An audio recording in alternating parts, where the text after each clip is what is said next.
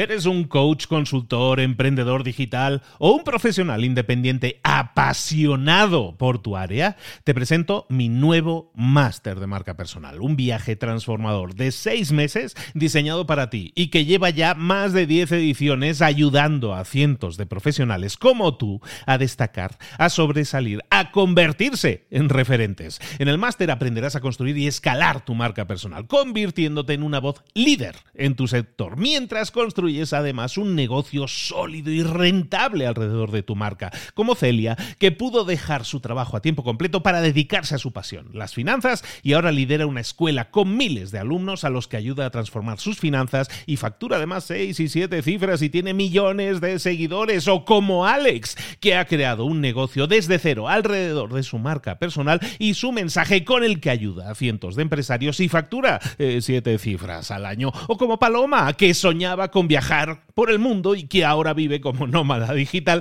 con cientos de miles de seguidores y más de 17.000 alumnos. Gracias al máster, su sueño pasó de ser una idea a una realidad rentable y reconocida. Este es el momento de que tú también dejes tu huella, de influir y de vivir por fin de tu pasión. Visita librosparaemprendedores.net barra marca y descubre muchas más historias de éxito de gente que confió en nuestro método. En junio comenzamos además la nueva generación y añadimos más novedades, más servicios y más soporte que nunca. Únete a la élite de profesionales que ya están cambiando sus vidas. ¿Estás listo? ¿Estás lista para desarrollar tu marca personal y ser nuestra próxima historia de éxito? Pues visita librosparaemprendedores.net barra marca y comencemos. Hola, hola, esto es Mentor 360 y hoy vamos a hablar de las no relaciones. ¡Comenzamos! No pienses que esto no va a comenzar. No pienses que aquí no comienza Mentor 360, el podcast que te trae a los mejores mentores del mundo en español para tu crecimiento personal y profesional. El podcast que motiva desde buena mañana, dirigido por Luis Ramos. Y presentado por Juanma Ortega, juanma.com. ¿Cómo está usted? Pues muy contento, porque decirte que no, en el Día Mundial del Queso. Yo estoy muy contento porque soy muy quesero, así que felicidades a todos los eh, que, les gusta el queso como a mí. Y en el Día Mundial. Hoy es día de celebración, de gozo y alboroto, todos, eh, somos queseros. Soy, yo también. Tú también, ¿verdad? Oh, he descubierto un rulo de cabra que luego te cuento. Bueno, eh, ah, y por cierto, también es el Día Mundial del Teatro. Entonces, atención, ejercicio de creatividad para todos los que nos escuchan. ¿Cómo relacionamos el teatro con el queso? Tiempo. Mm, pensemos. A ver. Mm, no sé, ¿hay alguna obra en la que se trate el tema del queso? ¿Alguna obra de mm, Sí, por ejemplo. yo tengo, tengo, una relación. Mira, por ejemplo, en algunas culturas, como en Francia, tanto el teatro como el queso son considerados patrimonios culturales.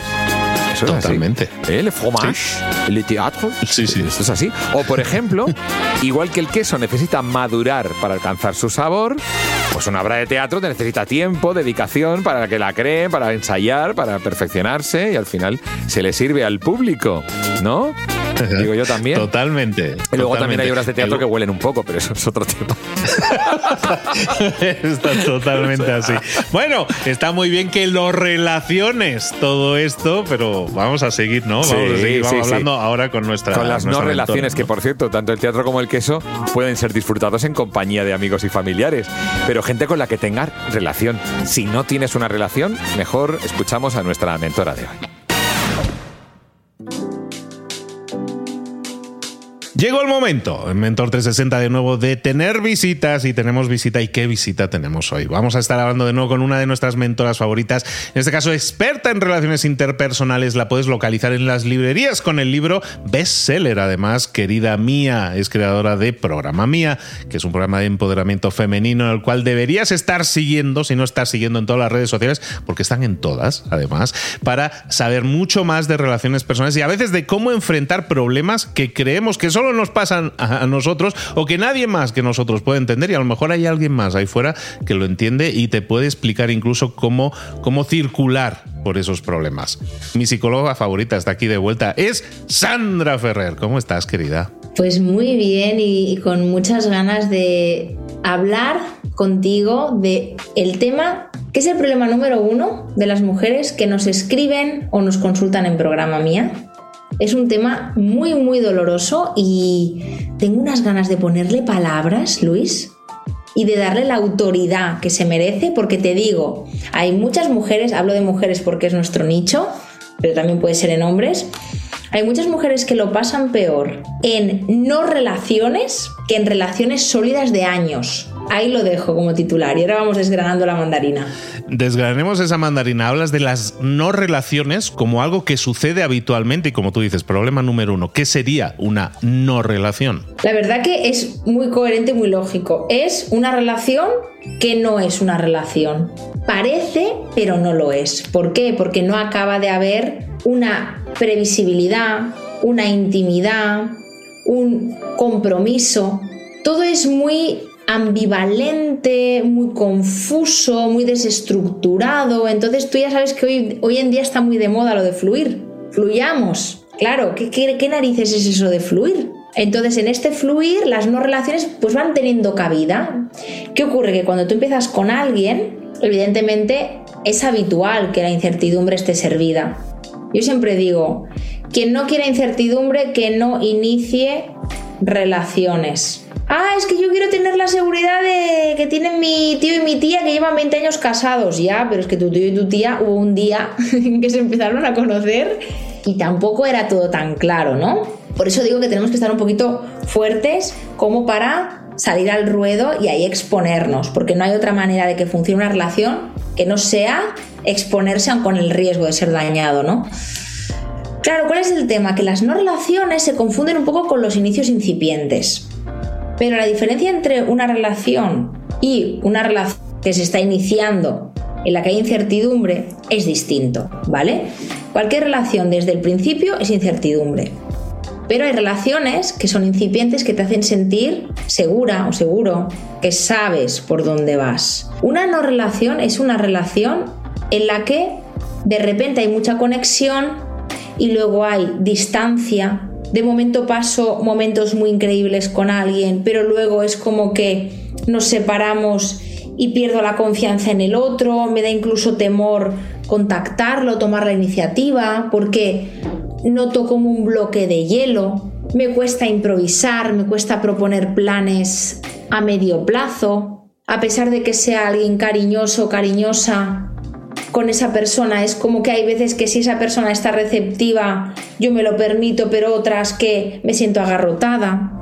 Cuando esto pasa, y yo lo quiero poner palabras a esto, es porque notamos en nuestro cuerpo, que no le hacemos mucho caso, por cierto, que no hay un espacio para entrar en el mundo emocional del otro. Muchas veces tú compartes tu tiempo, tú compartes un vino, tú compartes una cena, tú compartes una comida, una cama, pero esa persona no tiene lugar emocional para ti. Entonces, claro, tú te pones a repasar cognitivamente, mentalmente, no, no, pero si me he quedado a dormir en su casa, no, no, pero si la semana pasada fuimos a cenar, ya, pero es que da igual eso. En este episodio yo vengo a hablar de lo que tu cuerpo te está indicando.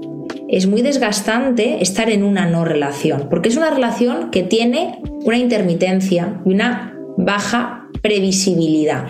¿Qué ocurre?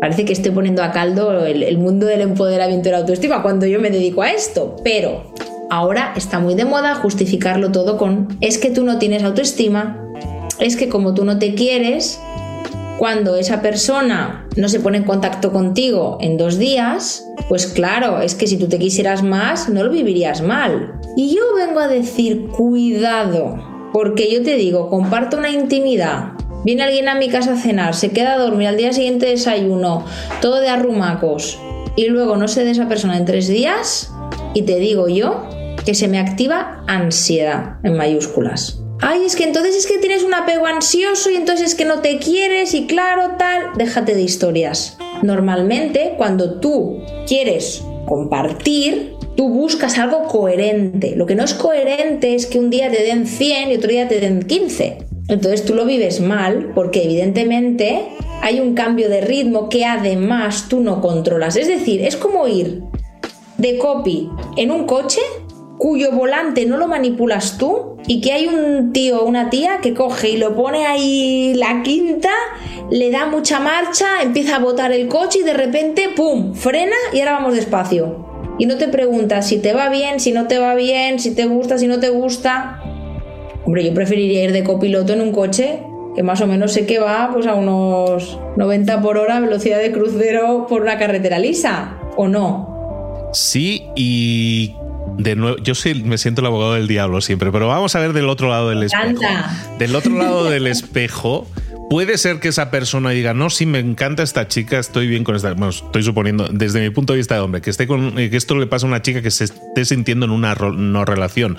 A lo mejor desde el otro lado del espejo, la otra persona sí se siente en una relación, pero tiene velocidad diferente. Puede ser que una persona a veces quiera a, que a la persona, en este caso a la chica, a lo mejor le interese eh, que haya un siguiente nivel y a lo mejor el chico dice, pues a mí este, este ritmo me está bien. Según yo, en mi punto de vista, creo que estamos creciendo como, como pareja.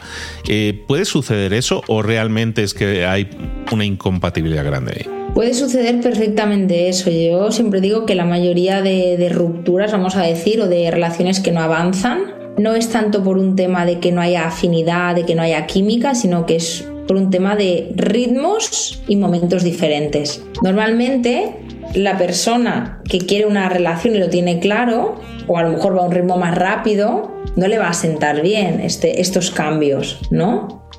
Normalmente cuando hay una cosa que es muy diferente, Luis, una cosa es que haya una persona que se relacione contigo y te diga, bueno, estamos bien juntos, pero yo le noto pues un poquito como con cautela. Vale, ¿a ti te gustaría que fuera más cariñoso, más cariñosa, así y tal? Y otra cosa es que te encuentres con una persona que un día te hace un despliegue increíble y al otro parece como que se enfríe.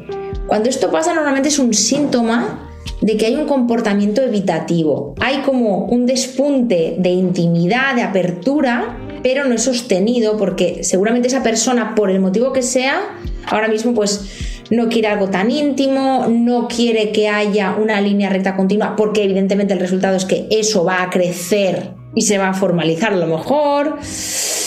O a lo mejor no hay una disponibilidad emocional. Se habla mucho de personas emocionalmente no disponibles. Una persona emocionalmente no disponible se nota, en tu cuerpo tú lo notas. Primero, hay ansiedad, tú te notas ansiosa. Hay hiperanálisis. ¿Por qué? Porque no lo comprendes. Si yo sé que tú cada día me llamas a las 5, pues me llamas a las 5. Pero si yo sé que un día te plantas en mi casa con un regalo y luego pasan 4 y no me llamas, ostras, claro que me despierta ansiedad, es que no entiendo nada. Yo me quedo con un vacío de algo que se ha llenado que tampoco he pedido, ¿no? Entonces, es muy diferente, ¿no? Las no relaciones son relaciones eh, que son muy adictivas precisamente porque hay un vaivén. Y tengo que decir que hay poco espacio, hablo de mujeres, para que puedan hacer duelos de este tipo de relación. Normalmente la sociedad está preparada para que tú, por ejemplo, digas, estoy muy mal, lo he dejado con mi expareja. Ostras, sí, sí, llevamos cinco años, ha llevado las cosas de casa. Yo creo que todo el mundo autoriza al otro a que llore, a que no tenga ganas de salir, a que esté hecho un cromo. Pero tú imagínate que yo llevo dos meses con alguien que ha sido un enamoramiento un poquito así incipiente, bla, bla, bla, pero luego yo he sentido una no disponibilidad emocional. Evidentemente yo estoy en un proceso de duelo igual. Quien habla de dos meses habla de medio año, ¿eh? Y yo siento muchas mujeres avergonzadas con las emociones que se despiertan de los duelos o de la ansiedad que genera una no relación. Porque la sociedad no le ha dado la entidad de una relación. Por ejemplo, cuando alguien muere, ostras, ha muerto alguien de mi familia, evidentemente todo el mundo te dice, llora lo que necesites. Cuando tú eres mujer y estás en una no relación, yo he sentido el trivializar ese tema. Incluso a mujeres de decir, me da vergüenza hablar más de este tema, porque con la edad que tengo, y yo preocupándome por esto, yo esto lo he oído, y no una vez, varias. Y lo traigo aquí porque siento que las mujeres tienen entonces dos problemas. Estar en una no relación y tener que esconder el malestar que eso les genera. Cuando están en una no relación, entonces estábamos hablando hoy de cómo detectar eso, ¿no? Entonces ya nos está señalando eh, muchas casuísticas en las cuales eso puede suceder, ¿no? Te das cuenta de que eh, hay demasiadas subidas, demasiada inconstancia en la relación, ¿no? Y en la entrega afectiva y la no disponibilidad que decías. Si nosotros detectamos eso, eso ya puede ser una señal.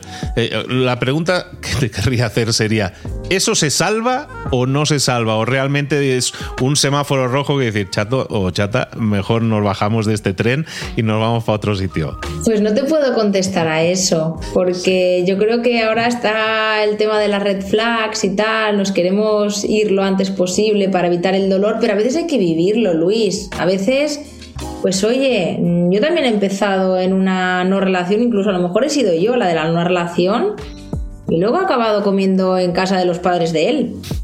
¿Me entiendes qué te quiero decir? Entonces, también te digo, tienes que ver un poco el tiempo que llevas invirtiendo y realmente cómo te hace sentir eso. Porque si tú sientes desde el primer momento que no estás compartiendo proyecto ni ritmo con el otro, eso te va a destruir. Entonces, no es que tú tengas un apego ansioso, es que tú estás con alguien evitativo, inconstante y no disponible emocionalmente, que sí o sí, aunque seas una persona con apego, pues predominante seguro, evidentemente que se te va a despertar ansiedad. No, no puedes solo hablar de ti, de yo soy un apego ansioso, no, es que tú respondes así porque estás frente a algo que te predispone a sentirte ansiosa contra menos si además tú eres una persona con, con ciertos miedos en las relaciones. ¿Cómo escoges a alguien que no te ofrezca esa estabilidad? Comunicación, ¿no? Muchísima comunicación habría que llevar a cabo. Entonces, en este caso, ¿no? Detectas que estamos en una no relación, hay que comunicarlo, hacerle saber a la otra persona tus sensaciones, tus sentimientos, incluso tu expectativa, ¿no? De lo que quieres que, o lo que tú, como tú ves una relación, para que la otra persona sea consciente, porque evidentemente para la otra persona seguramente esto es fantástico, porque es como dices, eh, yo llevo el coche y voy a mi ritmo, al ritmo que yo quiero, ¿no? Entonces, eh, esa, el no callarse, el, comunicarlo a la otra persona, yo creo que es básico, entonces. Es básico e implica un riesgo, y es que el otro no te siga, que el otro diga ostras, yo no quiero otra cosa que no sea esto, ¿no? Entonces, yo siempre digo, comunícalo, pero cuanto más claro seas, más avanzan o retroceden las cosas.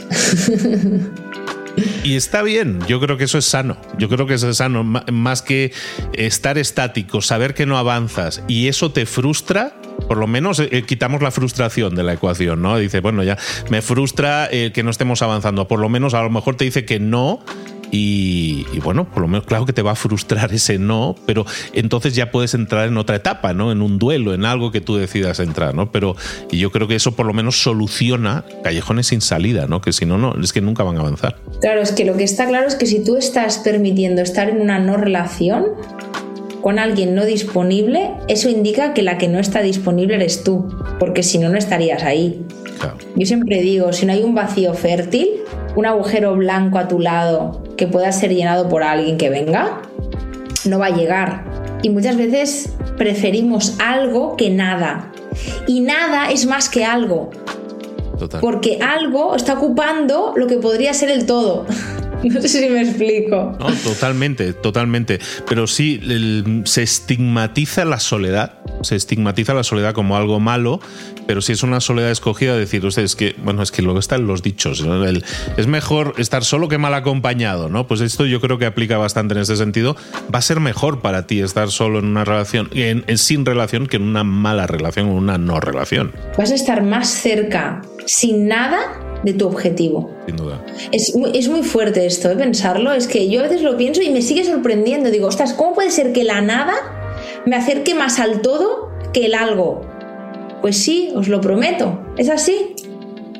Totalmente. Sí, probablemente también haya, cada vez menos, pero haya ese estigma de la sociedad de que no está bien visto la persona que estaba sola, cada vez menos, ¿no? Pero sí traemos muchas veces ese estigma de, de está mal visto la persona que está sola, ¿no? Y como tú dices, una persona sola está más disponible a encontrar a la, a la persona con la que compartir más cosas, ¿no? Yo creo que tiene todo el sentido. Si estás en una no relación, no estás disponible ni para esa relación ni para la siguiente, ¿no? Que pueda aparecer.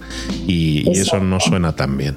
Pues lo dejamos aquí, pero invitando a todos aquellos que quieran comentar sobre ese tema, que no lo hacemos habitualmente, pero eh, decirlo, pero sí lo, os invitamos a que nos enviéis mensajes, a que lo compartáis en las stories o mensajes directos. ¿A dónde te pueden enviar, contactar y, seguir estas conversaciones, por ejemplo, Sandra? Pues me pueden encontrar en Instagram, Spotify, TikTok y YouTube en Programa Mía. Y además tenemos una clase brutal que se titula Cómo superar el rechazo, que para mí está muy vinculada a este episodio de Estoy en una no relación. De verdad, ved la clase porque esclarece mucho cómo empezar a articular cositas. Está en nuestro Instagram y en nuestra web, programamia.com. Así que para completar un poquito este breve episodio, yo creo que va a venir fenomenal. Fantástico, pues no os perdáis entonces continuación, estáis os, nos estamos sintiendo identificados cuando hemos estado hablando en este caso. Me siento identificado con esto que hemos estado diciendo. Perfecto. Vamos a darle una visitilla a esa página, a esa clase que es gratuita, además que es una clase gratuita en la cual vas a tener respuestas presumiblemente para esa incertidumbre que es ¿y si me dice que no? bueno, pues para que podamos superar el rechazo y podemos estar, como estábamos diciendo ahora, el rayo de esperanza y de los grandes. Es mejor estar solo porque eso te acerca mucho más a, a una relación de verdad que te nutra, que te sirva, que te sume. ¿no? Muchísimas gracias, Sandra. Te espero por aquí muy pronto. Gracias a ti. Un beso, Luis. Un beso. Gracias de todo corazón, por supuesto, Luis y a Sandra Ferrer por ese punto llamadas las no relaciones.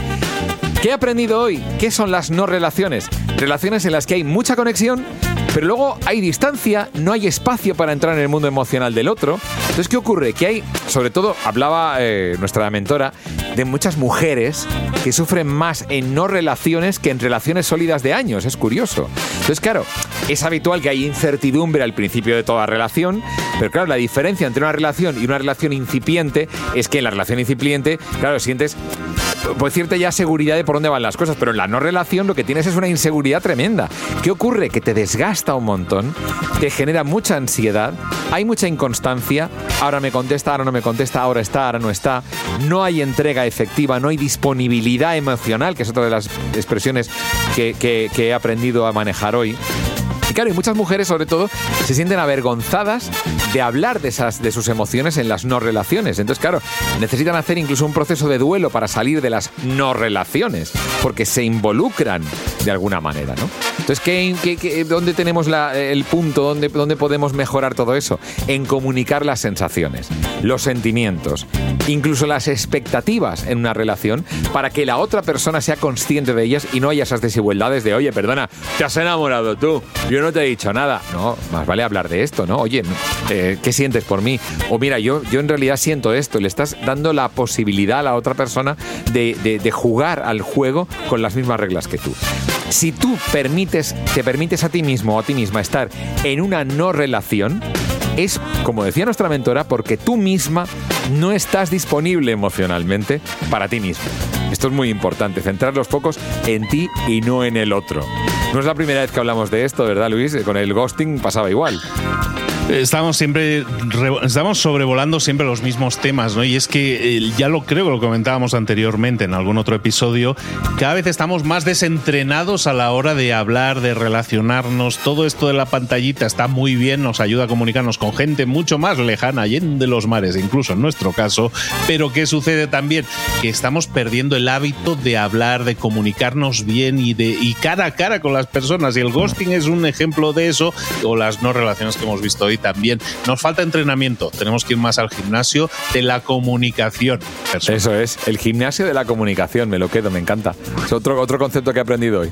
Pero bueno, quizá hoy también descubramos música que todavía no conocemos. Y es que se ha puesto de moda recordar los años 80, cómo sonaban las canciones y la música de entonces. Eso lo hacen Lupus Nocte junto a Zorro, Cry When It's Over.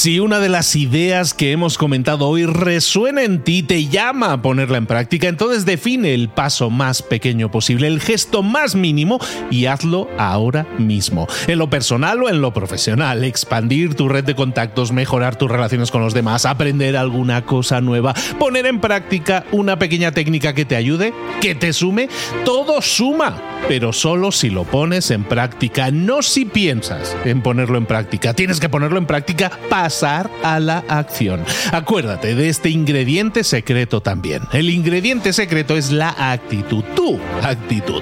Tu actitud transmite. Si sales a la calle con ganas, la gente lo va a notar. Si sales a la calle sin ganas, la gente también lo va a notar. El mundo está ahí fuera, te está esperando. Por lo tanto, sal ahí fuera, sal a la calle y sal con ganas, con actitud. No esperes a mañana. Ya sabes lo que tienes que hacer y ya sabes que lo puedes hacer hoy. No veas pasar la vida, vive la vida. Tienes las mismas 24 horas que tienen los demás. Haz que valgan la pena. Entrega en estas próximas 24 horas tu mejor versión. Te esperamos aquí mañana para continuar creciendo. Te esperamos aquí mañana con más mentores.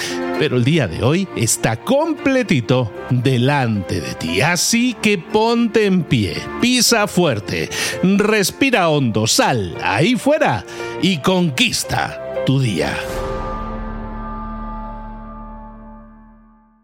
¿Eres un coach, consultor, emprendedor digital o un profesional independiente apasionado por tu área? Te presento mi nuevo máster de marca personal, un viaje transformador de seis meses diseñado para ti y que lleva ya más de 10 ediciones ayudando a cientos de profesionales como tú a destacar, a sobresalir, a convertirse en referentes. En el máster aprenderás a construir y escalar tu marca personal, convirtiéndote en una voz líder en tu sector, mientras construyes es además un negocio sólido y rentable alrededor de tu marca, como Celia, que pudo dejar su trabajo a tiempo completo para dedicarse a su pasión, las finanzas, y ahora lidera una escuela con miles de alumnos a los que ayuda a transformar sus finanzas y factura además seis y siete cifras y tiene millones de seguidores, o como Alex, que ha creado un negocio desde cero alrededor de su marca personal y su mensaje con el que ayuda a cientos de empresarios y factura eh, siete cifras al año, o como Paloma, que soñaba con viajar viajar por el mundo y que ahora vive como nómada digital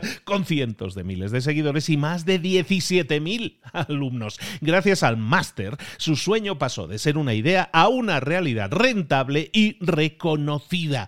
Este es el momento de que tú también dejes tu huella, de influir y de vivir por fin de tu pasión. Visita librosparaemprendedores.net barra marca y descubre muchas más historias de éxito de gente que confió en nuestro método. En junio comenzamos además la nueva generación y añadimos más novedades, más servicios y más soporte que nunca. Únete a la élite de profesionales que ya están cambiando sus vidas. ¿Estás listo? ¿Estás lista para desarrollar tu marca personal y ser nuestra próxima historia de éxito? Pues visita librosparaemprendedores.net barra marca y comencemos.